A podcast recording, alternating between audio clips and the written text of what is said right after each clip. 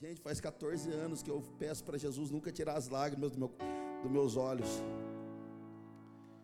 Faz 14 anos. Se puder baixar só um pouquinho o retorno aqui, Gabs, por favor. 14 anos que eu peço para Jesus nunca tirar as lágrimas dos meus olhos.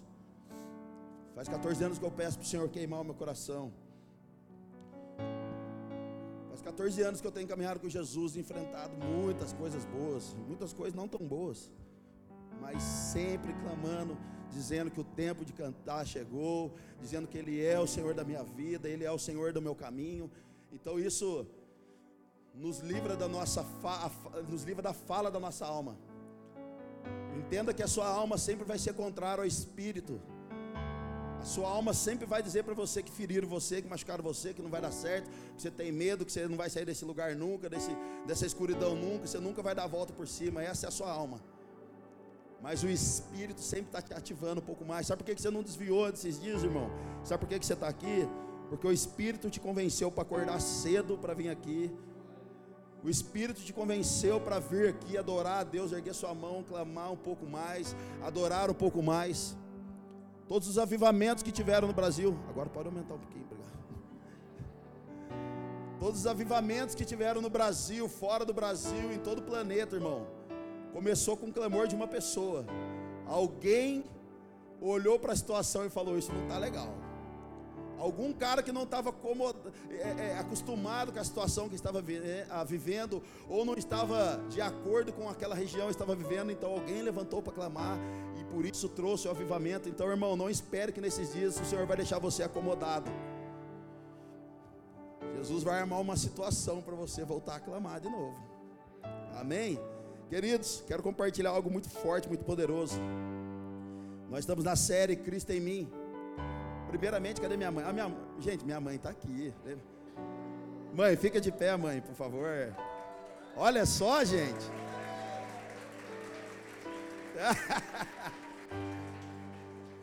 Qualquer reclamação, fale com ela. Qualquer defeito de fabricação, você quer falar mal do pastor, fala para minha mãe, tá? Foi ela que fez, criou, então a culpa é dela. Gente, nós estamos na série Cristo em mim e hoje é a última mensagem desta série. Ô, gente, vocês não vão fazer. Ah, eu fico desanimado assim, Felipe. É a última mensagem dessa série. Gente, essa. Ah, aleluia. Depois vocês passam ali no meu gabinete. Tem um presente para vocês. E é uma, é, uma, é uma série que foi muito poderosa no nosso meio. Então, se alguém perguntar para vocês o que é a estação que a igreja está vivendo, irmão, está dentro de tudo isso que nós viemos ministrando nesses dias. Nós falamos muito do Cristo em mim e depois do Cristo a partir de mim. Nós falamos do fruto que somente Cristo pode gerar em nós.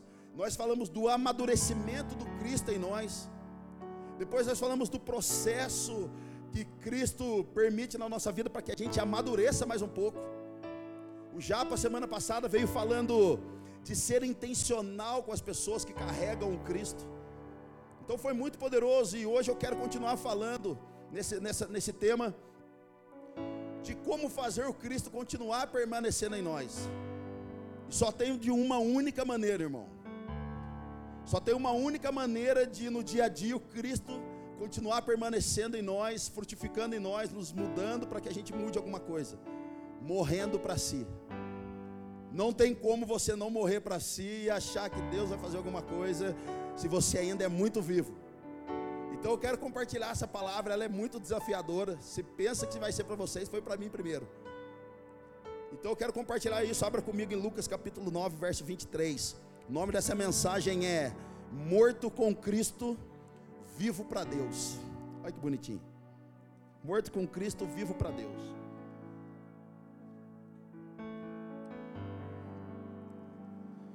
Lucas capítulo 9, verso 23.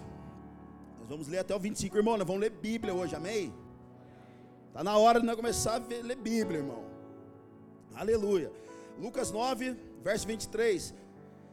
Jesus dizia a todos: Se alguém quiser acompanhar-me, negue-se a si mesmo, tome diariamente a sua cruz e siga-me. Verso 24: Pois quem quiser salvar a sua vida perderá, Mas quem perder a vida por minha causa, este a salvará. Pois que adianta o homem ganhar o mundo inteiro e perder-se ou destruir a si mesmo? Até aí. Gente, olha que maravilhoso isso. O Leandro, quando a primeira poema assim, que foi um projeto pequeno, começou em São José dos Campos. E o Leandro naquela época era muito usado em profecia. Ainda é até hoje. Mas naquela época ele profetizava muito de cima do púlpito. Então a igreja começou a inchar, começou a colar uma galera e todo mundo, ai meu Deus, hoje eu vou receber uma benção. Deus vai falar comigo, o pastor vai ser usado por Deus. Quando o pastor não profetiza, é o pastor do diabo, mas quando profetiza, é o pastor de Deus. Então vamos lá. E aí começou a encher, e de repente o Leandro falou: Cara, esse povo está vindo aqui, não por causa de, do Senhor, tem vindo aqui por causa da profecia. Então o Leandro fez uma oração: Deus, eu não quero profetizar mais, porque o povo quer vir aqui só por causa da benção e eu quero pregar o evangelho, mas o povo não quer receber. Então o Leandro parou de profetizar de cima do púlpito e começou a profetizar nas mesas. Então a igreja começou a diminuir, diminuir, o povo foi embora, graças a Deus. E esse contexto aqui é o mesmo contexto. Jesus andava, a multidão estava atrás, a multidão caminhava, então Jesus para e dá uma confrontada na galera. Fala: Olha aqui, gente, vocês querem me seguir?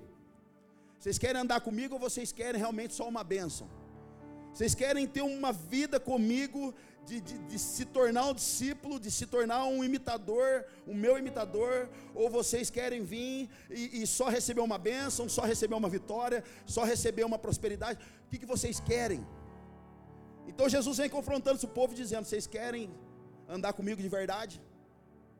Então vocês vão ter que negar a si mesmo, tomar sua cruz e vinha depois de mim, vinha após mim, vinde a mim e após mim. Gente, é por isso que hoje tem muito, muito poucos seguidores de Cristo e a multidão é muito maior. Porque para negar, para seguir a Cristo, irmão, você vai ter que negar o seu eu. Então a multidão não quer dizer que é uma igreja sadia. A multidão não representa um GC sadio, mas sim os discípulos estão se tornando como Cristo.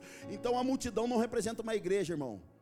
Mas a igreja representa pessoas que têm negado a si mesmos para se parecer com Jesus, abandonando tudo para seguir Jesus. Então a pergunta é: o que nós estamos fazendo nessa manhã? O que nós viemos buscar essa manhã? A nossa vitória ou buscar o coração de Deus? Viemos buscar a nossa bênção ou andar com o Senhor? Xandão, mas você falou esses dias que tinha que Nascer de novo, tudo bem, irmão, nascemos de novo, mas agora a gente precisa diariamente tomar a nossa cruz. E por que precisamos tomar a nossa cruz? Porque todos os dias a gente é tentado a fazer a vontade da carne, não a vontade do Senhor.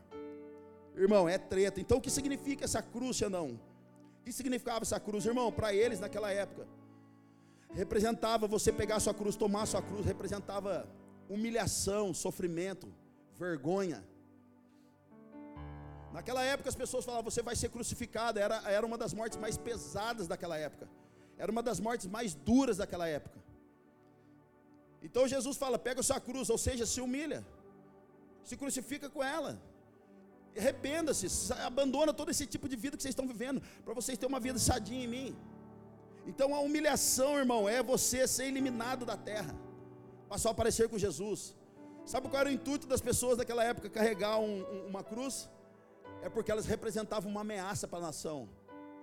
Todos os cristãos da época representavam uma ameaça para a cidade, uma ameaça para a política, uma ameaça para qualquer tipo de denominação que não era cristã. Sabe por que você é perseguido hoje, irmão? Só pelo fato de você estar na igreja. Eu não sei se você percebeu nos últimos dias o que a política quer fazer com a gente nesses dias. Quem que eles querem eliminar? A igreja. Quem que eles querem eliminar? O cristão. Quem que eles querem eliminar? A família. Sabe quem que eles querem eliminar? Os jovens. Somente pelo fato de você ser um cristão. Sabe por quê? Nós representamos uma ameaça para o mundo. A gente não aceita o mundo, cara. A igreja também não deveria aceitar aqui dentro. É por isso que você é perseguido, taxado na escola. Você é crente, irmão, já era. Dá tempo de você pegar o esporte, esporte espetacular nessa manhã. Então, olha só, cara, o que, que essa cruz representava? Um processo doloroso de humilhação e sofrimento. O que Jesus estava dizendo é: vocês vão me seguir, vocês vão abandonar. Vou, Jesus. Vai ser humilhado, vai sofrer. Irmão, será que a gente está preparado? Então, diga para o seu irmão o seguinte: o diabo, diga para ele, sabe o poder que a cruz tem. É por isso que ele não quer que você vá para lá. Porque só a cruz, cara, tem o poder. Não, não preciso falar agora. Porque só a cruz tem o poder de nos fazer semelhante a Cristo. É só ela.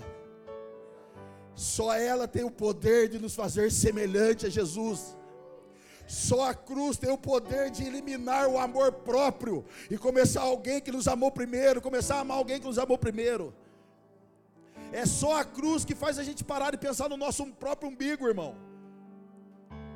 E começar agora a pensar nas coisas de cima, nas coisas que envolvem a Cristo. Então nessa manhã existe um convite para mim, para você, cara. Quer me seguir? Vai ter que negar suas vontades para começar a viver as minhas.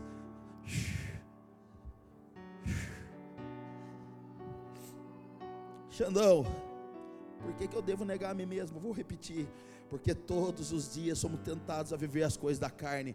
Irmão, tem um recado para você nessa manhã. Jesus não chamou você para estar no Calvário, Jesus chamou você para estar na cruz. Calvário é lugar de gente ficar olhando, ver o tempo passar, mas a cruz é o lugar de morte, mas também é o lugar de ressurreição. Vamos lá, alguém? Vamos lá, alguém? Aleluia, está feliz ainda? Então, para que Cristo continue operando em mim, para que Jesus continue operando em mim, para que Jesus continue me conduzindo, é preciso renunciar. Então, de verdade, queridos, nessa manhã e nesses dias, nós precisamos voltar à cultura da renúncia. Quem é o maior modelo de renúncia? Jesus. O maior modelo de renúncia nesses dias sempre foi, foi Jesus. Aquilo que a gente busca de poder, Jesus abriu mão. Aquilo que a gente busca de reconhecimento, Jesus abriu mão. Então, o maior modelo hoje para nós de renúncia é Cristo. Nós precisamos voltar nesse modelo de renúncia. Cristo saiu de um lugar, irmão, que estava bom demais. Toda a sua glória se despiu de glória, se despiu de poder, se, se, se despiu do seu reinado, do seu trono, para se tornar servo, lavar pés de, de pessoas que não, não, não era nada na sociedade. Então, o maior modelo de renúncia para nós é Jesus Cristo. Então, a renúncia, irmão, ninguém exige nada de você. Você dá tudo porque você já renunciou. Quem vai para a cruz, irmão, forçado é ladrão, mas Jesus foi por amor. Quem vai para o cativeiro forçado é ladrão, mas Jesus falou: ninguém tira minha vida, mas eu a dou. Ninguém tira minha vida, mas eu dou. Sabe o que é isso, irmão? Ninguém pede para você dizimar, você dizima. Ninguém pede para você amar as pessoas, você ama. Ninguém pede para você vir na igreja, você vem. Ninguém pede para você fazer alguma coisa para alguém de bom, você faz. Porque todo aquele que trabalha, trabalha para receber alguma coisa. Mas todo aquele que serve, irmão, serve porque já recebeu. Vamos lá. Aleluia. Está feliz ainda? Aonde é isso, Xandão? Na cruz. Meu Deus. 1 Pedro capítulo 4, verso 1. Abra comigo.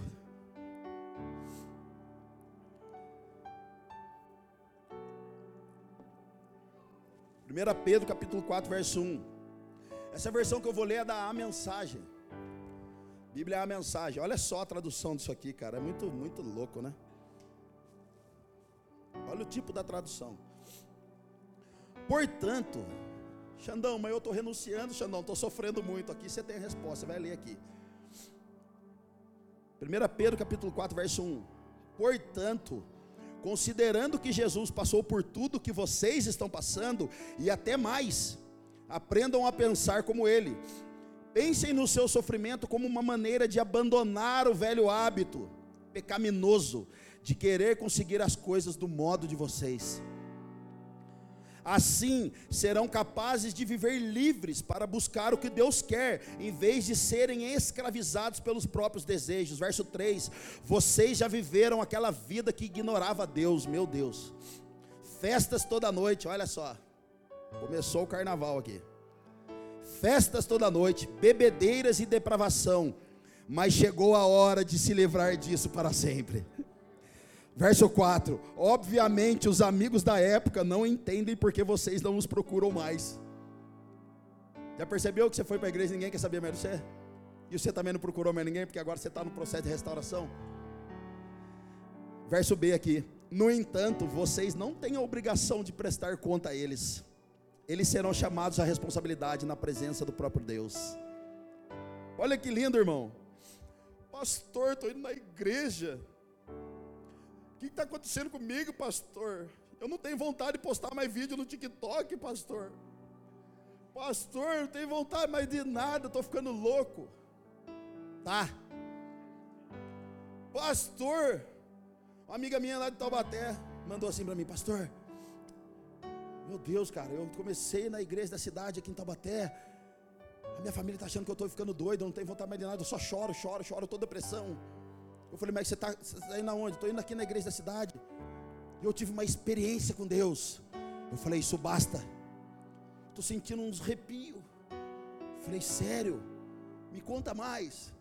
Já estou sentindo uns arrepios, pastor. Eu só choro, a minha, a minha família está tipo assim, cara, está preocupada comigo. Falei, querida, quem já pisou no Santo dos Santos, não sabe mais para onde voltar. Já bebeu da água da fonte, Cristo Jesus já era, irmão. Já era. Então, pastor, mas eu não aguento, eu estou sofrendo demais, irmão. Tem um segredo para você: quer parar de pecar? Quer parar de sofrer? Volte a pecar. Por que, que você sofre? Porque agora o Espírito está combatendo com a sua carne. A sua carne deseja o mundo, mas o Espírito deseja o céu. A sua carne deseja a bagunça, a balada, a doideira, as drogas, a prostituição, a mulherada, o amarada e um monte de coisa. Mas o Espírito começa a convencer você, é por isso que você está sofrendo. Então, se você não sofre, irmão, volte a pecar. Se você quer parar de sofrer, volte a pecar. Saia daqui e fale: Eu não aguento mais. No mundo eu tinha um monte de namorado, tinha um monte, irmão. Agora você tem só um noivo, Cristo. No mundo você fala, pastor, mas eu namorei um, dois, três, quatro, irmão. Você é, você é a mulher e o homem samaritano. Já teve seis, irmão, nenhum deu certo. Agora tem um que aceitou você do jeito que você está. Cristo Jesus. É Ele que te quer, Ele quer casar com você, Ele quer ter um relacionamento com você, um compromisso sério com você, de guardar a sua vida, guardar a sua pureza, guardar o seu coração. Ei, garoto e garoto, guardar a sua virgindade, para o grande dia chegar na sua vida, você falar: Meu Deus, era isso? É. Dia de bênção chegou. Então, em nome de Jesus, cara, permanece no Senhor, permanece com o noivo só que a Bíblia nos dá um presente, cara. A Bíblia nos garante que a gente não está sozinho. Se você não aguenta mais, porque você não estou sofrendo demais, vou largar tudo, vou abandonar tudo, vou voltar para o mundão porque ninguém quer, ninguém me quer, ninguém quer falar comigo, pastor. A Bíblia tem um presente para nós que foi dado de graça. João 14, verso 16. E eu pedirei ao Pai, e ele lhe dará outro conselheiro para estar com vocês para sempre. O Espírito da verdade. O mundo não pode recebê-lo, porque não o vê nem o conhece, mas vocês o conhecem pois ele vive com vocês e estará em vocês. Quem é esse? O Espírito Santo de Deus que nos guiará a toda a verdade, querido. Eu me lembro que quando eu estava em Taubaté, eu comecei esse processo de conversão. E alguns de vocês sabem que a minha oração era: Deus, eu eu gosto de ficar no bar lá com meus amigos lá, está ligado, né, Jesus? Eu estou gostando desse negocinho, desse mover aqui. Mas eu quero ficar no bar bebendo, chapando com os caras. De repente o Senhor começou a me limpar, cara. Daí eu queria ser aceito. Aí eu ia no churrasco, eu não estava bebendo mais nada. Eu chegava no churrasco, os caras, ô Xandão, e aí virou crente agora? Eu não, mano. Estou indo na igreja só. Dá um canecão de chope aí. Eu tomava chope, cara, mas. E aí os caras, mas você não está na igreja? Não, mano, só visito. E aí o Espírito Santo começa a guiar a gente a toda a verdade, cara, já tirei você, já limpei você, já restaurei você, não é lugar mais para ficar entrando. Agora, o Espírito Santo nos convence a toda a verdade, querido, você está sendo seduzido por muita coisa errada, mas o Espírito Santo vai te guiar a toda a verdade. Você está sendo passado para trás, e porque essas coisas estão acontecendo, o Espírito Santo vai te guiar a toda a verdade, vai te ajudar nisso. E quem é esse consolador? Qual o significado desse consolador? Olha que lindo, cara, convocado a estar ao lado de alguém convocado a ajudar alguém, intercessor, conselheiro de defesa. Irmão, o Espírito Santo de Deus é a própria presença de Deus dentro de mim e de você. E sabe o que a religião ensina para mim e para você? Se você pecar, o Espírito Santo vai embora. Como que vai embora, irmão? Se é Ele que convence do pecado e do juízo. Não pode ir embora. Sabe quando você está na rua, daí você olha meio atravessado para uma mulher? Você fala, ê, lasqueira, oh, Espírito Santo. Sabe o que é isso? Tô ligado, irmão. Sabe quando você está no trânsito? Há um motoboy dá 400 buzinadas na sua orelha. Você saiu de casa bravo com a esposa, xingou os filhos, brigou com todo mundo. Tal terrível. Seu nome apareceu no SPC. Seu dia de morte chegou naquele dia. Aí você sai de lá, o motoboy. Ah! Já xinga o cara. Aí quando você faz isso, você fala, ai misericórdia, Jesus. Ai, Jesus, perdão. Perdão. Nós temos um amigo nosso, em Taubaté, que joga bola. Ele foi jogar final de semana e falou um palavrão na hora do jogo. Aí ontem ele me ligou e falou, cara, falei palavrão no jogo. Meu Deus. Eu ia falar assim para ele, é, então você está de banco os próximos três jogos. Você largar a mão. Eu falei vai não pegues mais, irmão. Se você já está confessando o que você fez, é o Espírito Santo que está te convencendo do pecado. É o Espírito Santo que está convencendo você. Então esse papo de que o Espírito Santo vai embora, não vai, irmão. Essa semana um jovem mandou mensagem para a gente no Instagram. Ah, eu perdi a fé. E a gente ali perdi a fé. Porque Deus não fez o que eu quis. Nem a igreja me ajudou, nem os pastores me ajudaram e nem Deus me ajudou. E por isso eu perdi a fé. Irmão, o Espírito Santo foi dado para nós, não é para resolver problema, irmão, para nos ajudar a resolver. O Espírito Santo não é, não é, ele não é, ele não vai resolver coisas que a gente mesmo faz. Ele vai nos dar instrução para a gente resolver aquilo da melhor forma. Então as pessoas acham que se, se, o povo não faz, a igreja não faz, Deus não faz, perdeu a fé. Isso não existe, então isso precisa acabar. Então ele não foi dado para resolver nosso problema, irmão. Ele foi dado para onde? Na nossa fraqueza. O Espírito Santo foi dado para nós na fraqueza. E agora a pergunta que tem aqui em Lucas capítulo 18: Eu lhes digo, ele, ele lhes fará justiça depressa, contudo, quando o filho do homem vier, encontrará fé na terra? Quando o filho do homem vier, ele encontrará fé na terra. Irmão, o mundo não pode dar amor, pode? Não. O mundo tem fé? Não, é por isso que está de ponto cabeça. Então, positividade, uma mente positiva, não tem nada a ver com fé. Isso aí é Bob Marley. Positive vibration. Isso é coisa de Bob Marley. Ah, eu tenho fé, mas você tem pensamento positivo. É diferente uma coisa da outra. Então, o mundo não pode dar isso aí. Então, à medida que, tá, que a gente caminha, à medida que a igreja caminha, que as pessoas caminham até o retorno de Cristo, é, medida, é nessa, nessa, nesse processo a fé vai esfriando, o amor de muitos vai esfriando. E que fé que é essa que vai esfriar, irmão? Que amor que é esse que vai esfriar? Da onde é? O amor da igreja. Então isso é um alerta para nós nesses dias. Qual é o amor que vai esfriar? O amor da igreja. Daniel capítulo 5, verso 13. O filho de Nabucodonosor chama Daniel e fala o que? Ei, você ainda é aquele Daniel em que meu pai falava? Ou seja, você ainda é aquele homem que orava três vezes por dia? Você ainda é aquele homem que ia para o GC, se estava chovendo ou não, se está frio ou não, se acordava para ir para o GC, se acorda para vir para o culto. Você ainda é a pessoa que ama Cristo, que tem lágrima nos olhos, independente de situações, independente de, de situações adversas, de processos adversos. Você ainda é esse homem que queima em meio às adversidades. É isso que aquele jovem estava perguntando para Daniel: Você é o cara que meu pai falava? A gente conhece, mas você ainda é essa pessoa? Eu pergunto para você: você ainda é aquela pessoa de 18 anos atrás? Você ainda é aquela pessoa de 20 anos atrás? De uma semana atrás, de um dia atrás, você ainda é essa pessoa? Então, querido, de verdade, se você queimava por Deus e hoje não mais, se você orava por tudo e hoje não mais, talvez o nível de poder, amor, fé dentro de você já está indo embora. Já está esfriando. Você já chega no culto morto. Se você agora ora para Deus, te dá vontade para orar. Será que esse amor ainda está aí dentro, borbulhando? Eu escutei uma história ontem de um homem. Ele foi pregar numa igreja, ele atravessou da Europa para os Estados Unidos, num navio chamado Titanic. Ele era viúvo com 39 anos, ele levou as duas filhas dele junto. Então teve toda a história lá. Não foi nada bonito com o Leonardo DiCaprio, nada disso. Então o navio naufraga. Aquele homem olha para as duas filhas dele enquanto está caindo. O barco está afundando, ele olha para a filha dele e ele diz assim: Eu vou pregar o evangelho ainda mais nesse exato momento. Então ele começa a pregar o evangelho para as pessoas que estão ali, de repente o barco afunda, eles estão naquele mar, todo mundo, algumas pessoas morrendo congelado, e ele começa a gritar no mar, as filhas dele são salvas. E ele começa a gritar no mar: Creiam, tu e a casa de vocês, e vocês serão salvos. E as pessoas gritando naquela escuridão, e ele gritando: Creiam, tu e a tua casa, e serão salvos.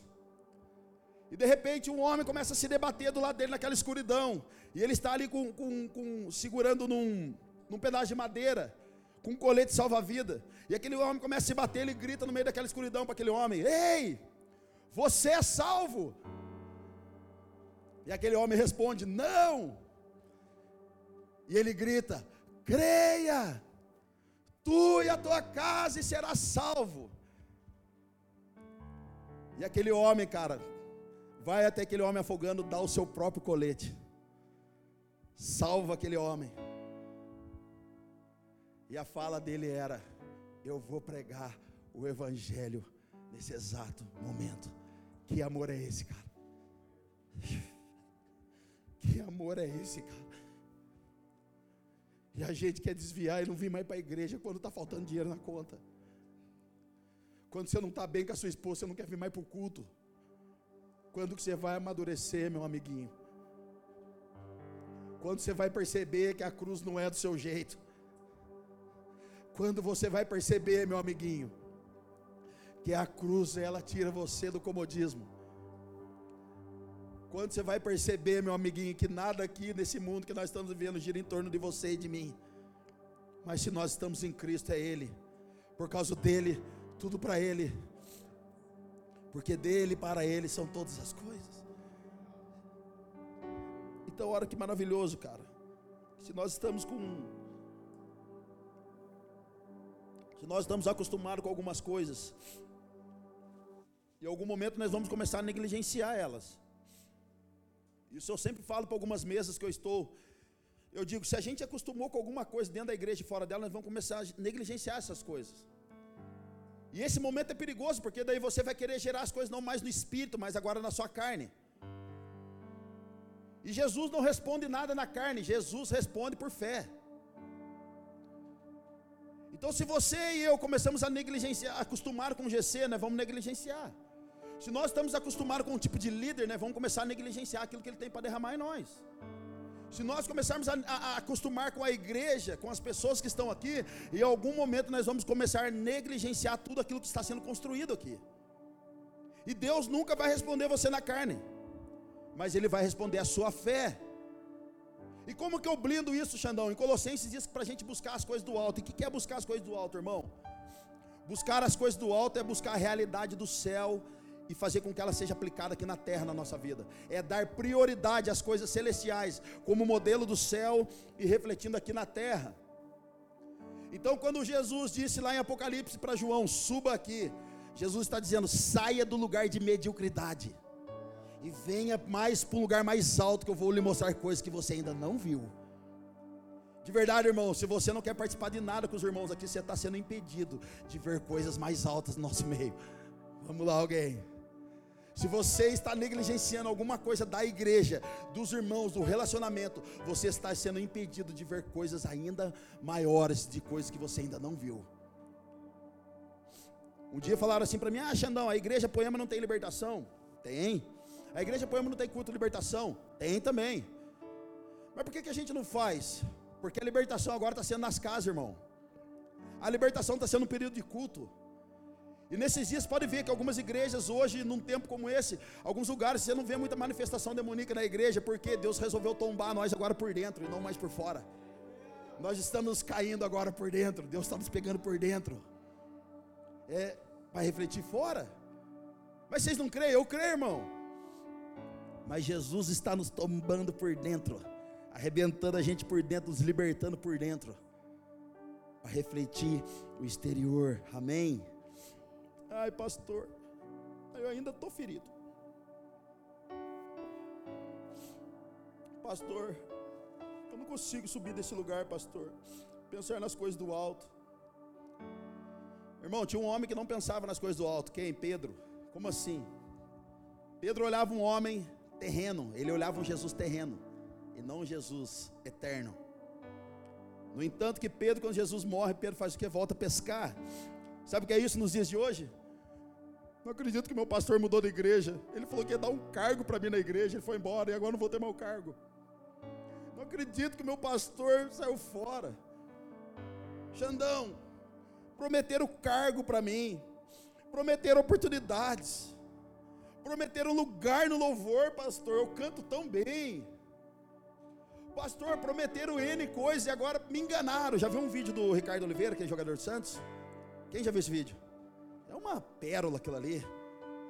Te enganaram. Mentiram para você. Gente, procura lá Ricardo Oliveira. É maravilhoso isso aí. Prometeram um monte de coisa para ele, ele descobriu que foi enganado.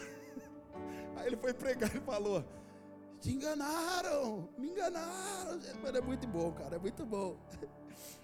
Então, as pessoas não conseguem queimar mais por causa disso.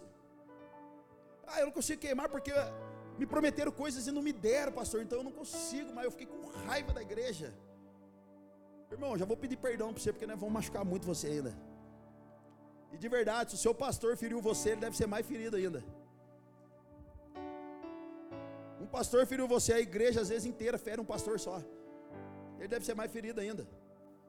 Mas pastor, eu não consigo. Que... Gente, quero abrir um parênteses aqui. O que mais aparece na igreja são pessoas nesse tempo machucadas feridas na caminhada.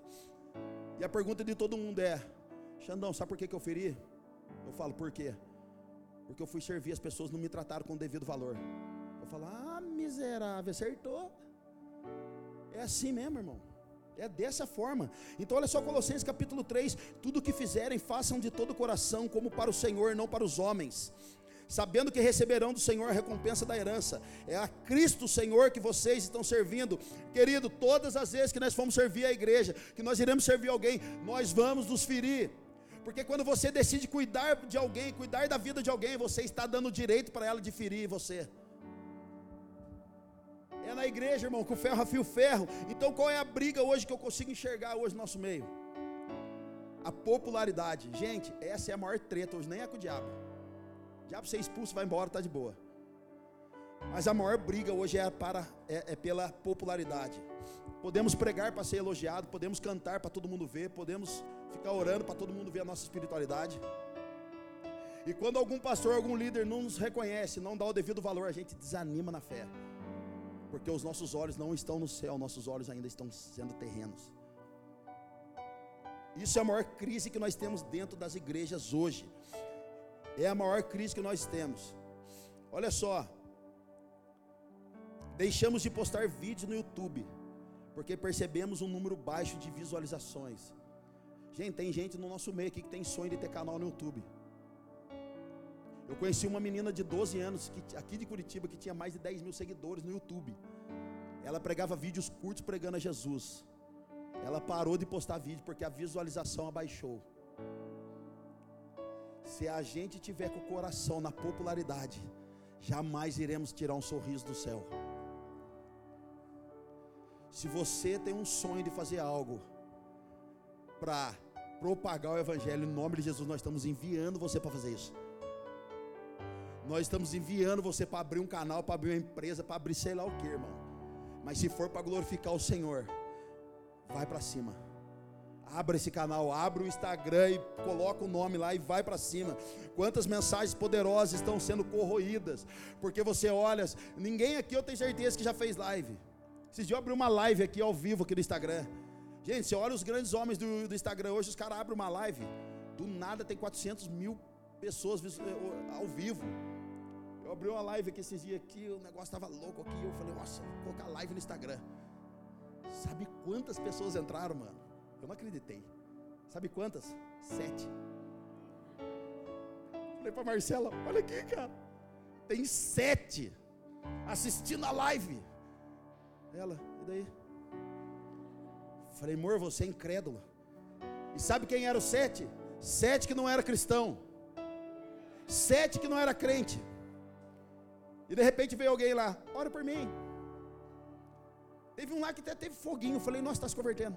Jogou três foguinhos. Gente, nós temos uma menina aqui da igreja, Amanda Braga. Um dia eu estava fazendo uma live em Taubaté e de repente eu fiz um apelo em Taubaté. Falei, você que está em casa, quer aceitar Jesus, entregue sua vida para Jesus, né? Vamos orar por você. É live, irmão. É uma câmera na sua cara, não tem plateia, não tem ninguém. E aí eu comecei a fazer um apelo, de repente ela escreveu assim: Eu quero entregar a vida para Jesus, eu quero. E aí de repente alguém falou: Manda seu telefone, mandaram o telefone, entraram em contato com ela. Irmão, seis meses depois eu estava morando em Curitiba. Quem que aparece? A Amanda. Oi, eu sou a menina do, do YouTube lá. Eu sou sua filha espiritual. Quero congregar com a igreja. Querido, recentemente nós batizamos ela e a filha dela. Cara, pelo amor de Deus, cara, para com a popularidade. Ela vai assaltar o seu coração, cara. Não espere você pregar o evangelho da verdade e as pessoas te aplaudir. Talvez a sua cabeça se aconteça igual aconteceu com João Batista. Vá parar numa bandeja. Não espere popularidade das pessoas pregando a verdade para elas, mas nós tiraremos um sorriso do céu. Aleluia! Aleluia! Meu Deus! Então qual é a tentação nesses dias? A maior tentação nesses dias, irmão, é poder. Todo mundo quer ter poder. Por quê? Porque todo mundo quer ser igual a Deus. Não vem falar para mim, irmão. Não vem falar para mim que você não gosta de elogio. Para. Para cima de mim, como diz a minha filha, pai, para cima de mim avião e cabelo. Para com isso, irmão. Todo mundo gosta de um elogio. Todo mundo. Todo mundo fala: Nossa, que culto maravilhoso. Você canta muito, você prega muito, você serve muito. Mas vai dar um feedback negativo, a pessoa quer esquivar. Não, mas veja bem, pastor, sabe o que aconteceu? Ninguém gosta de, de, de confronto, irmão. Pelo amor de Deus, vocês sabem que é verdade. Às vezes eu prego aqui, eu falo, nossa amor, eu senti Deus me usar hoje. Amor, eu senti Deus nas minhas veias. Eu entro no carro assim dela fala, é? É, amor. É, foi benção. Daí chega em casa e ela fala assim, a Lola, fe, a Lola fez cocô, vai limpar o cocô dela. Fala, amor, mas eu preguei muito. Pô, meu, você viu? Deus me usou. Ela fala, tá, agora eu vou usar você. Meu Deus, está feliz ainda, irmão? Então, o que, que a gente vai ser tentado nos próximos dias, irmão? E talvez estejamos sendo tentados agora: poder. Todo mundo quer ter poder. Jesus foi tentado. Se você perceber, Jesus foi tentado no deserto, mas a Bíblia diz que foi no final dos 40 dias, não foi no início. Você vai ser tentado depois que você começar a mudar radicalmente por Cristo, você vai ser tentado nessa caminhada. Mas depois que você, você já, depois que você já cresceu no ministério depois que já é reconhecido, depois que você já tem visualizações. E qual foi a tentação que o diabo propôs para Jesus? Poder, através da onde? Se dobre. Quantas pessoas no nosso meio que carregam coisas incríveis da parte de Deus estão se rendendo ao poder dos homens, estão perdendo, jogando pelo ralo tudo aquilo que o Senhor já deu por fé. Cara, isso é muito pesado. Então você quer abrir mão de poder? Lucas capítulo 22.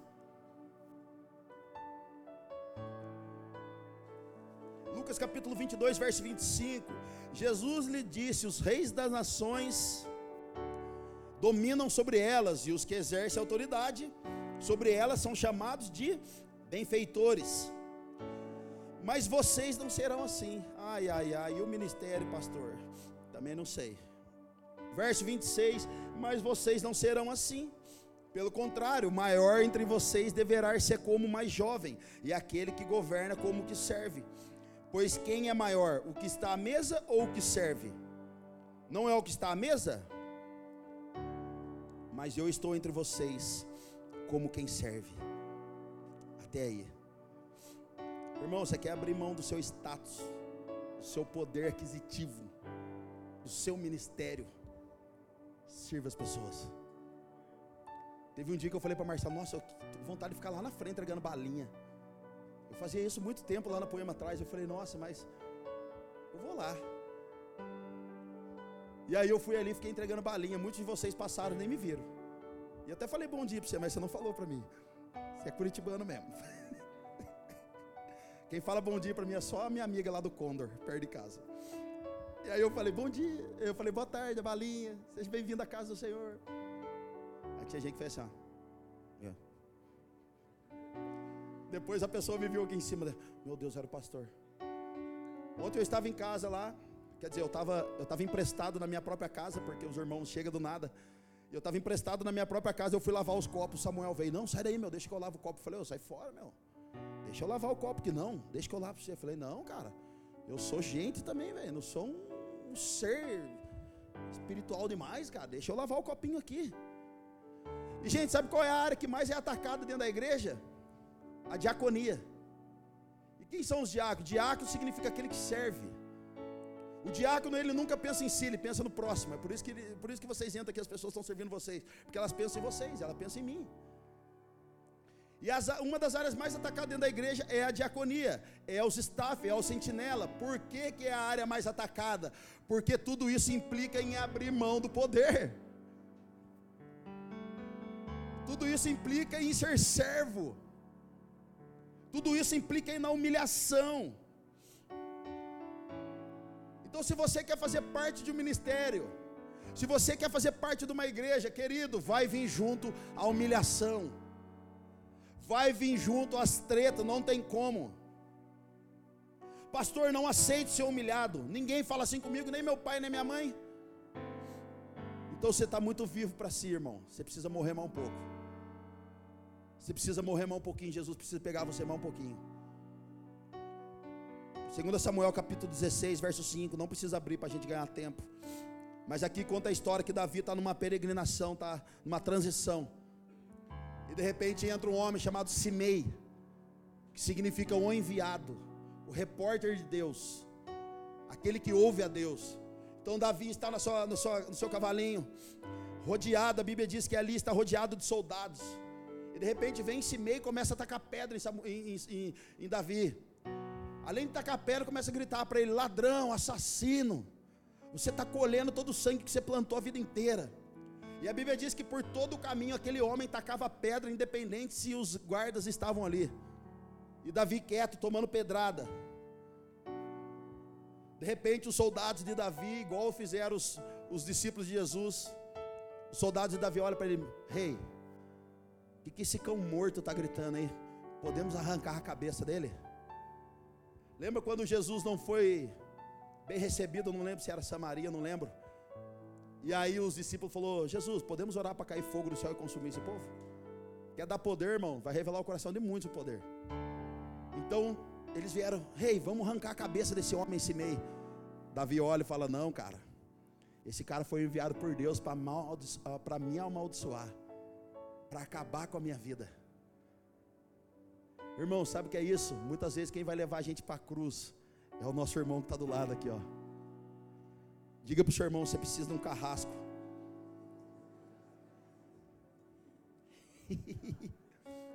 você precisa de um cara, irmão, que acaba com sua vida.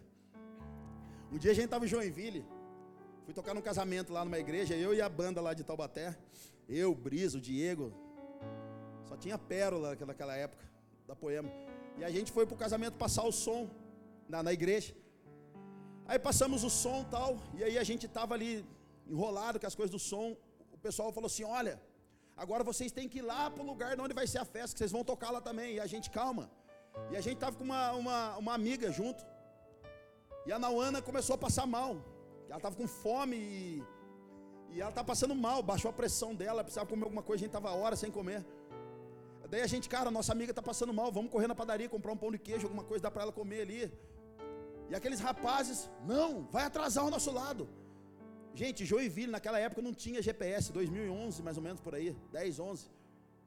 Não tinha nada, só tinha aquela, aquela, aqueles mapas de lista telefônica amarela. Quem é dessa época aí? Você já deve ter uns perto dos 90 anos já, se você é dessa época. lembra da lista amarela? Quem lembra? Você lembra, Edson? O S tem noventinha já. Ele lembra. Gente, e aí os caras foram embora, velho. Foram embora, sumiram. E aí a gente agora, como que nós vamos para que, que lugar de festa? E ele só tinha dado um. Eles deram uma ideia de onde era, não falaram, e foram embora, cara. Quando a gente voltou com a Nauana da padaria, os caras vazaram e a gente tava na porta da igreja em Joinville, não sabia andar em nada.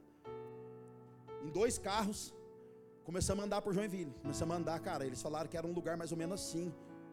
Aí começamos a orar, Deus revela para nós onde é a gente. Entramos no meio de um matagal lá numa cidade de roça, sei lá o que, que era. Fomos andando assim. Daqui a pouco, e a gente, cara, estamos desesperados, a gente está perdido. Não vamos achar esse lugar da festa, meu Deus do céu. A gente está atrasado. De repente, para uma saveiro do lado assim. Ei, rapaziada, vocês estão perdidos? Eu falei, pronto. Vai matar nós no meio do mato, vai jogar o corpo fora, vai roubar todos os equipamentos e acabou a nossa vida, né? Todo mundo passando mal, já de medo, misericórdia Jesus. Aí, é, tamo. Cara, me segue aí. Falei para os caras, mano, não segue, cara não segue. Mas Jesus estava colocando uma paz no nosso coração, né? Vamos seguir. Irmão, o cara foi indo numa, ah, e a gente com o carro atrás, meu Deus do céu, misericórdia, Jesus livra a gente da morte e tal. Daqui a pouco parou na frente da casa dele, ele falou: "Pera aí, já sai". Eu falei: "Mano, vai voltar armado, vai roubar a gente". Ah, já começamos a construir um filme. De repente sai o cara assim, mano, da casa dele, com a lista telefônica amarela. Abriu assim, mano, no meio do capô do carro assim. Onde vocês têm que ir? Eu falei, cara, a gente está perdido, a gente precisa de um lugar assim, assado, que é um evento dele. Eu acho que eu sei onde é. Nome tal. Eu falei, é, acho que é isso aí. Ele falou, então vocês vão fazer isso aqui, ó. Vocês vão vir por esse caminho, vai pegar aqui, pegou uma caneta, rasgou a página, assim, deu pra gente, falou, segue esse caminho. Cara, chegamos lá, irmão. Achamos o lugar. Aí os caras que estavam esperando a gente, acharam. Aí, irmão, daí já era, né? Aí nós fizemos assim, ó. Racandaia sove. Deus mostrou para nós numa visão o caminho. Aí os caras, sério, sério. Sério, Deus mostrou. Numa lista telefônica, mas mostrou. Cara, e a gente ficou bravo, irmão. Aí montou, abriu a facção dentro dos caras. O Diego, o Brisa, os caras, mano, vamos pegar aquele gordinho. Sempre é o gordinho, né, meu? Vou pegar o gordinho, porque é o mais fraco. Os outros é forte, vai correr. O gordinho não vai aguentar correr atrás de nós. Então, né, vamos pegar o gordinho. Falei, eu falei, gente, calma, calma. Daqui a pouco chega o Leandro, nosso pastor. O que está acontecendo, né, rapaziada? Levou nós dentro do banheiro, mano. Trancou a porta do banheiro. Eu falei, ih, ardeu. Aí o Leandro falou assim: o que está acontecendo? Leandro, os caras fizeram isso para nós, deixaram a gente na mão, cara. E a gente arrumando tudo terninho, assim, trocando roupa. E o Leandro, tá, e aí? O cara fez isso, cara, desonrou a gente, desrespeito, não deu nenhum copo d'água para nós. Então o Leandro falou assim: Deixa eu falar um negócio para vocês. Eu vou à igreja que os caras não dá Pai do Senhor, não dá copo d'água, não dá uma oferta, não falam um obrigado, e eu continuo servindo esses caras. Sabe por que, que vocês estão assim? Vocês estão vivos demais. Deus precisa matar vocês. E aquele dia foi a primeira vez que eu escutei: vocês precisam de um carrasco. Irmão, deixa eu falar um negócio para você. Algumas coisas na minha vida e na sua só vai funcionar depois da cruz. Sabe por que você precisa um carrasco? Eu preciso, porque são eles que nos levam para a cruz. Eles não estão fazendo mal para você e para mim, eles estão dando uma ajudinha da gente para a cruz mais rápido. É o cara que quer destruir você, ele persegue você, ele fala mal de você. Ele faz, a gente diz uma frase lá então até faz a caveira, que é ficar falando mal. Ele faz de tudo para o seu nome ser manchado. Irmão, ele está dando uma forcinha para você ir mais rápido para a cruz. Isaías 53, verso 7. Ele foi oprimido e afligido, contudo não abriu a sua boca. Como um cordeiro foi levado para o matadouro, e como uma ovelha que diante dos seus tosqueadores ficou calada, ele não abriu a sua boca. Esse é o modelo de Cristo para nós. Como entender, Xandão, a humilhação de Cristo? Como, meu irmão? Sendo Deus, se tornou semelhante aos homens, abriu mão de toda a sua glória, tomou tapa na cara, irmão, foi cuspido em sua face. A coroa que deveria ser a coroa exata de um rei foi uma coroa de espinho. Por quê? Você já parou para pensar o porquê Cristo sofreu esse tipo de humilhação? Irmão, você lê a Bíblia e você sabe que quando Jesus estava indo para o Calvário, crucificaram e aí colocaram uma esponja em sua boca com vinagre. E a Bíblia diz: depois que o teu provado, ele entregou o seu espírito. Eu já contei aqui, mas aquela esponja, querido, era usado para limpar as nádegas dos, dos soldados romanos da época. Eles iam para o banheiro juntos e era um monte de, de, um banheiro coletivo. Eles sentavam ali de frente deles tinha um tipo uma não é uma banheira, uma banheirinha, é outro nome. E ali a água passava e ali tinha vinagre. Então, após levantar, limpar suas nádegas, eles pegavam aquela esponja, esponja suja, limpava na água e colocava, colocava no vinagre para é, esterilizar. Para que isso? Para que o próximo soldado viesse usar aquela vara com isopo e estivesse limpa. E quando o nosso Jesus está na cruz, aquilo lá é colocado na boca dele. Por que sofrer tanta humilhação assim? Ele poderia fazer alguma coisa. Ele poderia fazer alguma coisa, não, porque sofrer tamanha humilhação.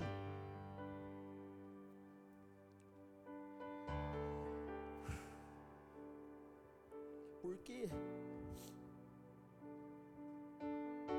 Cara, quando Jesus está no Getsemane, os soldados vêm. E eles perguntam quem é Jesus. Ele diz: Sou eu. Então aqueles homens caem no chão, no poder. Eles se levantam e eles perguntam: Quem aqui é Jesus? Ele diz: Sou eu. E aqueles homens caem de novo pela segunda vez. E depois eles perguntam: Quem é Jesus aqui? E Jesus diz: Sou eu. E eles caem pela terceira vez. Irmão, você quer cair no poder, quer ser transformado por Jesus, quer que a sua casa seja transformada por Jesus? Persegue Jesus. Persegue ele, que você vai cair no poder, cara. Então Pedro saca a sua espada e fala o quê? Você acha que Pedro deu só para tirar uma rabiolinha aqui? Deu para arrancar a cabeça, irmão. Então Jesus diz e fala: Ei, para, para Pedro, embainha sua espada, porque pela espada você será ferido também. Sabe o que Jesus estava dizendo para Pedro? Ei, Pedrão, guarda suas armas, guarda os seus argumentos, guarda as ideinhas que você tem corretas, porque é necessário que eu sofra essa humilhação.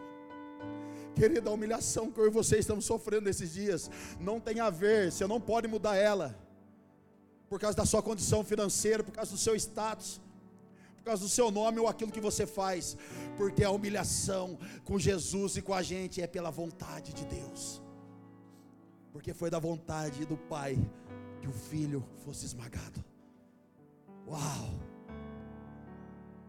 Como entender tamanha humilhação.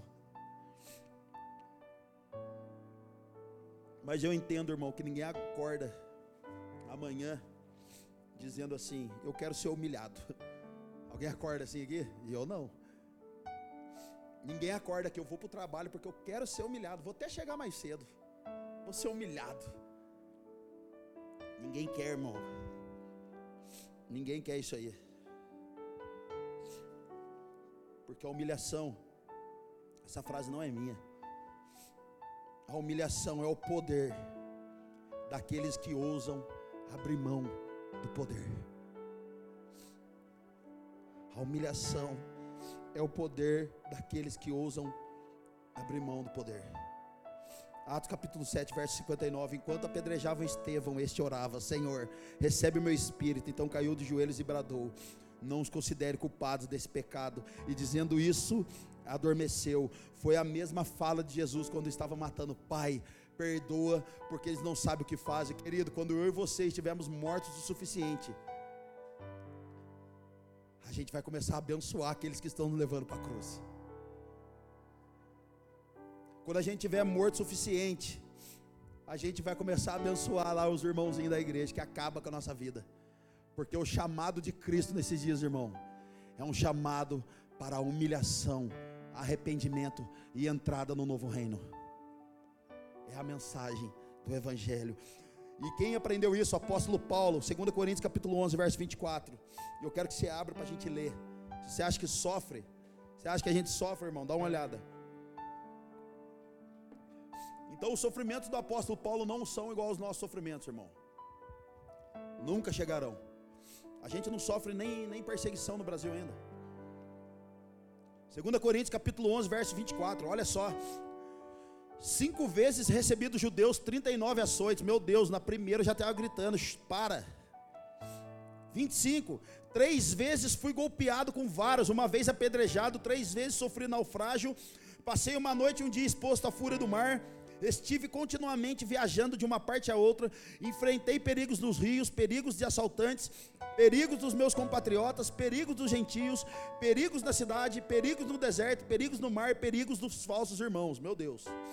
Para, continua. Trabalhei arduamente. Muitas vezes fiquei sem dormir, passei fome e sede, e muitas vezes fiquei em jejum. Suportei frio e nudez.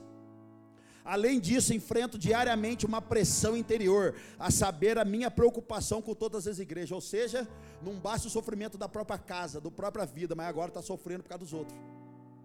É o sofrimento de um pastor, irmão. É o sofrimento de um líder, é o sofrimento de um staff. Porque se a gente não aprender a amar o banheiro da igreja primeiro e o banco da igreja, nós não vamos aprender a amar mais ninguém. É o sofrimento de um pastor. Olha só, verso 29. Quem está fraco, que eu não me sinta fraco? Quem não se escandaliza que eu não me queime por dentro? Se devo me orgulhar, que seja nas coisas que mostram a minha fraqueza, meu Deus.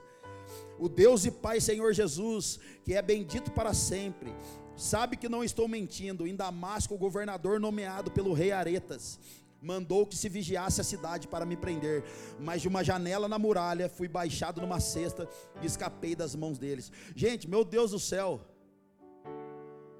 um homem que era perseguidor agora é perseguido. Tem que fugir por uma janela. O apóstolo Paulo aprendeu isso direitinho. Em Atos dos Apóstolos, após naufragar o navio dele, ele é preso. Ele vai para uma ilha. E ali na ilha ele vai queimar uma fogueirinha lá, colocou uma batata doce na fogueirinha, está ali com os caras na resenha, trocando uma ideia, falando como foi o final de semana. De repente uma vibra sai do meio do fogo ali do mato, pica ele, ele joga no fogo, Aí os caras que estão ali, meu Deus, é um Deus, vai morrer, não, vai morrer, vai morrer, vai inchar, vai morrer. Não morre, daí agora, meu Deus, agora é um Deus. Não, não é. Dali ele é preso, vai para Roma e fica dois anos preso. E a Bíblia diz que em Roma, dois anos preso, ele era vigiado por, da, pela guarda pretoriana. Quem é a guarda pretoriana? A guarda de elite do, do, do imperador. Era a Rony de Curitiba, irmão. Era o BAEP do estado de São Paulo. Só os top. Era o BOP lá do Rio de Janeiro. E segundo o historiador, tinha guardas de manhã, tarde e noite vigiando o apóstolo Paulo. Dois anos preso, dois anos pregando o evangelho, em dois anos toda a guarda pretoriana estava convertida. Filipenses capítulo 4, verso 22, ele diz: Quero saudar os meus irmãos, mas especialmente a quem? A casa de César. Dois anos preso, dá-lhe evangelho de manhã, dá-lhe evangelho de tarde, dá-lhe evangelho de noite. No final da carreira, salve. E aí Paulo vem com um discurso desse, e ali Paulo começa a escrever algumas cartas destinadas às igrejas dessa prisão. E ali Paulo escreve uma carta a Filipenses, eu quero que você abra comigo, cara. Capítulo 1, verso 12. E eu quero depois disso encerrar. Filipenses capítulo 1, verso 12. Quero que saibam, irmãos, que aquilo que me aconteceu tem antes servido para o progresso do Evangelho. Quero que saibam, irmãos, que antes de tudo isso, do meu sofrimento, tudo isso tem feito parte da minha história e do progresso do Evangelho. Qual é a desculpa que nós temos, igreja? Gente, eu fui fazer uma cirurgia, todo mundo falava, eu morro de medo de cirurgia. Caí de moto, fui operar a clavícula e a mão. E todo mundo falava assim, cara, você vai tomar anestesia geral. E eu falava, meu Deus, será que eu volto? Deus, não deixa eu morrer com aquele negócio na garganta lá, o tubo lá, Deus, não deixa. Gente, e aí o médico falou assim para Marcela, fui fazer a cirurgia. E o médico começou a me zoar lá, e eu lá, igual Jesus Cristo na cruz. Calma, com o braço aberto assim.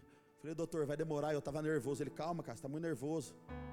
Aí já deu um negocinho lá que chamou de caipirinha. Falou, vou dar uma caipirinha para você. Eu falei, tá amarrado. Ele falou, não, é um medicamento, irmão. A hora que injetou na veia, eu já virei estrela. Aí apaguei. E eu tinha um medo dentro de mim de falar assim, Deus, eu já vi amigos meus tomar anestesia e voltar do pós-cirúrgico completamente fora de si, falando cada besteira. Você já conhece alguém que tomou anestesia saiu torto, a boca torta, falando besteira? Eu já tive uns três amigos que aconteceu isso. Eu falei, Deus, não deixa eu falar besteira. Tem um amigo meu que era casado, ele chamou a enfermeira lá de bonita, não sei o quê.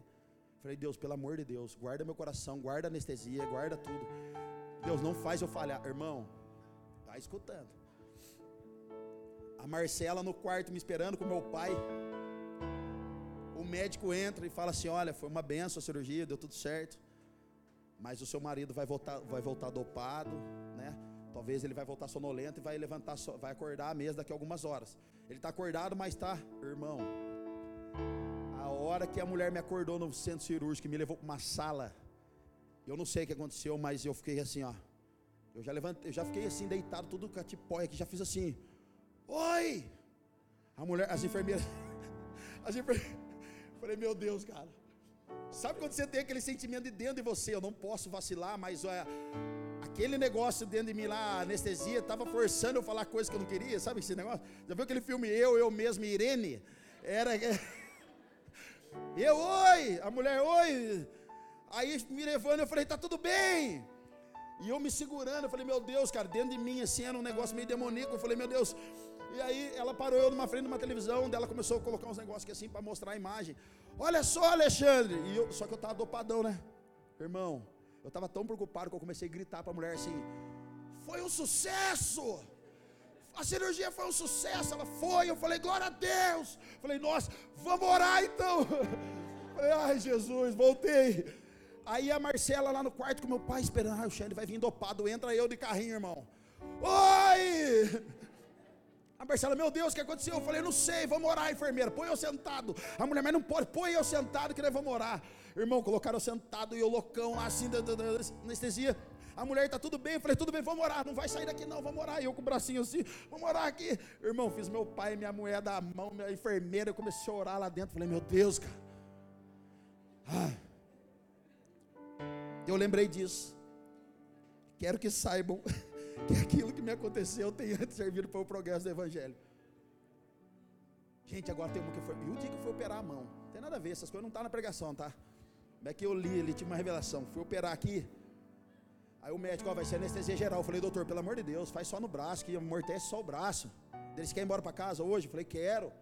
O senhor me anestesia geral, que eu vou ter que dormir no hospital. Tá bom. Irmão, aplicou a caipirinha de novo. Fiquei loucão. Aí eu falei, meu Deus do céu, cara. Aí lá eu escutando eles conversar e eu ficava dando risada assim para eles, assim. Aí a minha mão, eu escutando o barulho da parafusadeira, os caras conversando, e eu aqui. Aí demorou meia hora a cirurgia e tal, colocaram a faixinha. Alexandre, tudo bem? Tudo. Vamos passar sala lá? Vamos. Irmão, cheguei lá, veio a enfermeira.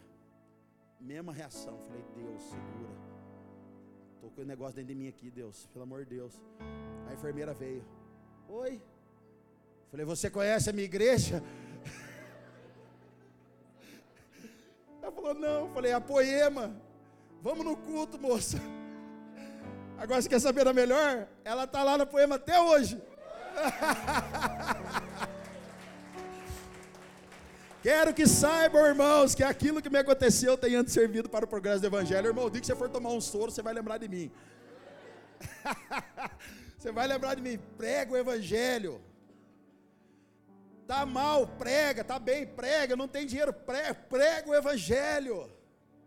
Cara, em nome de Jesus, ontem eu recebi um áudio aqui de uma mulher em Curitiba, veio aqui, entregou a vida para Jesus, a gente orou por ela, foi visitar ela. Ontem nós recebemos um áudio, ela entregando, ela, ela se desligando da vida, não quer viver, tentou suicídio esse final de semana. Eu mandei para Patrícia do Arilto, falei, Pati, olha só, você foi lá com a dona Carla orar por ela, olha só, cara, a mulher mandou um áudio de despedida. Se entupiu de remédio. Está lá entre a vida e a morte, e nós continuamos clamando por ela, clamando por ela. Ontem o sobrinho mandou uma mensagem que planaram ela, é, planaram, acho que fala o nome. Planaram, planaram? Plonaro. Isso aí. E aí ontem conseguiram virar ela com a barriga para cima. Aos poucos ela está tendo uma melhorinha, querido. No nome de Jesus, vamos pregar o evangelho para as pessoas. A gente não sabe o amanhã. E a gente está preocupado se Deus vai dar o ministério ou não Deus vai prosperar a gente ou não. Cara, o Evangelho não tem a ver comigo, tem a ver com o próximo. O Evangelho não tem a ver com a minha bênção, tem a ver com a minha renúncia por causa do Evangelho. Vamos lá, alguém. Aleluia. E qual foi a fala de Paulo depois de tudo isso? Já estou crucificado com Cristo. E hoje já não vivo mais eu, mas Cristo vive em mim. Uau, eu quero encerrar. Ah. 2 Coríntios capítulo 4, verso 8. Eu dei um título para esse verso aqui. Estamos aleluiados. Diga para o seu irmão, você está aleluiado? Você está aleluiado? ah, Jesus. 2 Coríntios capítulo 4, verso 8. De todos os lados somos pressionados, mas não desanimados. Ficamos perplexos, mas não desesperados. Somos perseguidos, mas não abandonados. Abatidos, mas não destruídos. Trazemos sempre o nosso corpo morrer de Jesus, para que a vida de Jesus também seja revelada em nosso corpo. Pois nós que estamos vivos, somos sempre entregues à morte por amor a Jesus para que a sua vida também se manifeste em nosso corpo mortal, de modo em que nós, de modo que em nós atua a morte, mas em vocês a vida. Está escrito: cri. Por isso falei, com esse mesmo espírito de fé nós também cremos e por isso falamos, porque sabemos que aquele que ressuscitou ao Senhor Jesus dentre os mortos, também nos ressuscitará com Jesus e nos apresentará com vocês. Tudo isso é para o bem de vocês, para que a graça que está alcançando um número cada vez maior de pessoas, façam que, que transborde as ações de graças para a glória de Deus. Por isso, igreja, verso 16: Por isso não desanimamos, embora exteriormente estejamos a desgastar-nos, interiormente estamos sendo renovados dia após dia, estamos ficando aleluiados. Verso 17: Pois os nossos sofrimentos, leves e momentâneos, estão produzindo para nós uma glória eterna que pesa mais do que todos eles. Sabe o que Jesus quer fazer com você, irmão? Levantar em você uma casa eterna dele, não um puxadinho, não um jeitinho brasileiro. Toda pessoa que mexe com ouro, quando ela vai colocar um ouro na sua vitrine, o ourives ele pega um o ouro, o metal, e ele dá uma polida, dá uma faiscada, passa na lixa. E aí ele vai dá uma polida de novo. Daí ele olha, tá meio embaçado aquele ouro. Aí ele fala, tá legal. Então ele volta para a máquina. Aí vai polir de novo. Aí vai esfregar de novo na lixa. Aí vai arrancar pedaço, vai sair faísca. Então no final ele dá aquela polida de novo. Quando ele olha para aquele ouro, quando ele consegue enxergar o reflexo dele naquele ouro, ele olha e diz: Agora está pronto para colocar na vitrine. Assim é com Deus, irmão. Sabe por que, que Jesus está esmagando você e eu, morra, fazendo a gente morrer, sofrendo a morte adâmica, para que Cristo viva, para que a gente fique com a cara do Pai. Jesus vai olhar o ourinho que ele está fazendo aqui. Nossa, está com a minha cara. Agora eu posso enviar. Nossa, está com a minha cara, agora eu posso dar um ministério para ele. Está com a minha cara agora, está fazendo tudo, está bonitinho. Agora eu posso erguer ele na nação. Agora eu posso prosperar ele. Jesus está quebrando em nós esses dias, irmão, o jeitinho brasileiro e colocando o jeitinho do céu, tirando a carne adâmica, o espírito adâmico que faz tudo contrário ao que Deus quer, e está nos enxertando ainda mais do seu poder, da sua glória do seu espírito e nos guiando a toda a verdade, nos guiando a um caminho reto. Igreja, quero dar um recado para vocês. Não dá mais para a gente vir de domingo a domingo no banco da igreja e ficar sentadinho pegando uma palavrinha. Não dá mais para a gente ficar andando de um lado para o outro como uma bananeira batendo de um lado para o outro, irmão. Não dá mais para a gente sentar aqui só pegar uma benção, mas está na hora da gente erguer como os Cristo de, de Jesus nessa terra e dizer: Senhor, o que eu posso fazer? Qual é o meu chamado? Qual é a minha posição no corpo? Qual é a minha posição na cidade? Qual é a minha posição no reino de Deus? De verdade, irmão, se você vem pegar uma palavrinha, não tem problema nenhum, fique com ela, não tem problema nenhum. Mas aquilo que você conhecer de Cristo em partes, você será mudado em partes. Mas se você tomar nessa manhã o cordeiro por inteiro e comer do cordeiro inteiro, seremos transformados por inteiro. Não escolha boa parte do evangelho. Não escolha boa parte só dela. Escolha a parte que também confronta você, que tira você da zona de conforto. Escolha a parte que Jesus vai te confrontar na face, irmão. Você quer ler a Bíblia, você vai saber quem você é ali. Você vai saber que você é filho, mas você vai fazer que a gente, você vai ver que a gente faz um monte de coisa também que não é legal. Você vai ver ali que a gente tem direito à herança, a gente tem direito às partes da herança de Jesus. Mas só depois de amadurecer que nós vamos receber elas. E para que alguém veja Cristo em mim e você, irmão, vamos precisar negar a si mesmo. Abandonar o nosso eu. Abandonar a nossa cultura ideológica, religiosa, babilônica e humana para viver uma cultura celestial do céu, do céu na terra, dos Cristos modelo do céu aqui na terra, os pequenos Cristos. Amém. Curva sua cabeça em nome de Jesus. Pai, no nome de Jesus, nós te louvamos por essa série, por essa série de palavras. Palavras de ânimo, palavras de confronto, palavras de amor, palavras de salvação palavras de transformação. Pai, continua operando em nós, para que através de nós venhamos a colher os frutos da obediência a Ti, venhamos a colher os frutos da obediência do Teu Evangelho. Mostra em nós alguma área que precisamos rejeitar em nós mesmos. Mostra em nós uma área que precisa ser aniquilada em nós mesmos. Mostra para nós alguma área que nós estamos morrendo e que precisamos também morrer para si. Pai, mostra para nós, Pai, nessa manhã que o processo de humilhação faz parte do ministério cristocêntrico, pela Sua vontade, pela Sua palavra. Nos cura nesta manhã de uma vez por todas, Pai, no nome de Jesus. Cura nossas vidas que venhamos a olhar para as pessoas que um dia nos feriram, mas olhar com os olhos de misericórdia, olhar com olhos de, de enxergar que elas nos impulsionaram para ser mais parecido com o Senhor, elas nos lançaram na cruz e não num cativeiro. Ei, querido, se você vive uma prisão ministerial e você está aqui nessa manhã, não foi Jesus que levou você aí, foram palavras que entristeceram e endureceram seu coração. Sai desse lugar no nome de Jesus. Sai desse lugar no nome de Jesus. Xandão, fizeram muita coisa ruim para mim, irmão. Eles só foram um carrasco. Eles só humilharam você para você ir para a cruz mais rápido. Sai desse lugar no nome de Jesus. Saia desse lugar no nome de Jesus. A humilhação faz parte do chamado do cristão, faz parte do chamado da igreja.